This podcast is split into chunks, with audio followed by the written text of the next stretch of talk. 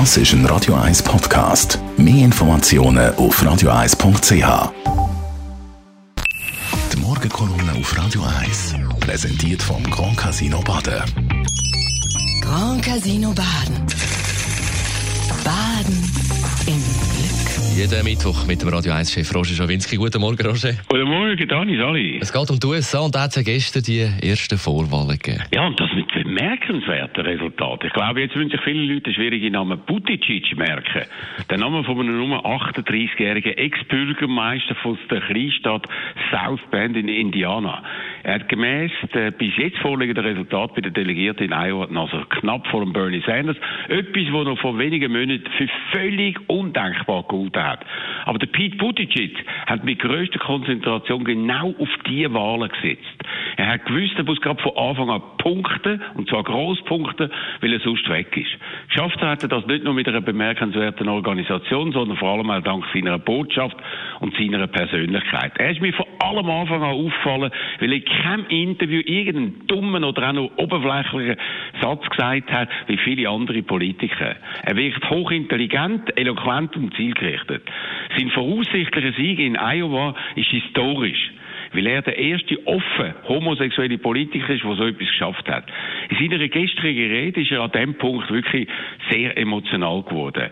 Er hat sich erst vor ein paar Jahren geoutet, äh, auch gegenüber seiner Familie und ist sich der Nachteil sehr bewusst, wo das in seinem Kampf um Präsidentschaft bringt und das vor allem bei der afroamerikanischen Bevölkerung, bei der er bis jetzt überhaupt nicht hat können punkten.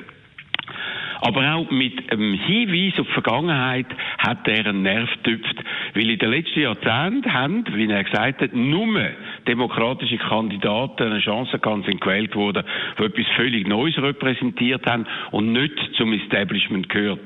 Nämlich der Jimmy Carter, der Bill, der Bill Clinton und der Barack Obama.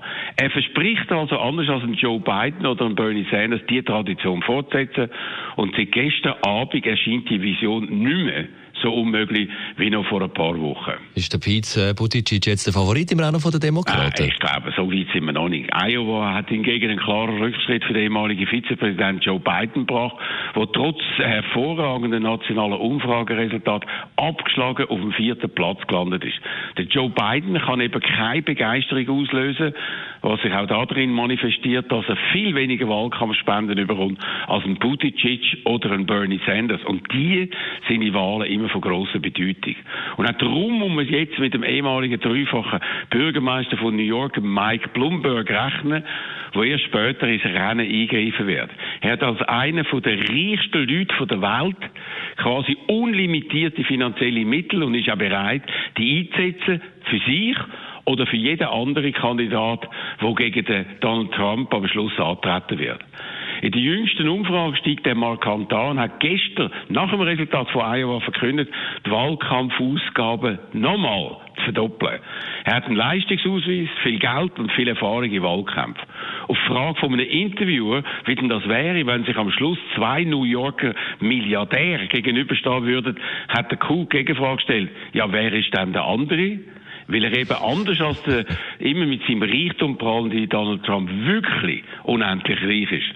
Das weiß der Donald Trump und hat darum richtig Angst vor Mike Bloomberg, über der sich bereits mit peinlichen Äußerungen äh, wegen seiner Körpergröße mokiert hat. Also das Fazit von gestern, die beiden Favoriten heißen meiner Meinung nach jetzt Buttigieg und Bloomberg, ein 38-Jähriger aus der tiefen Provinz und ein 78-Jähriger aus New York. Für Spannung ist jetzt also wirklich gesorgt. Die Morgenkolumne auf Radio 1. Jeden Mittwoch mit dem Radio 1-Chef Roger Schawinski. Jederzeit zum Nachlesen als Podcast auf radio1.ch. Das ist ein Radio 1 Podcast. Mehr Informationen auf radio1.ch.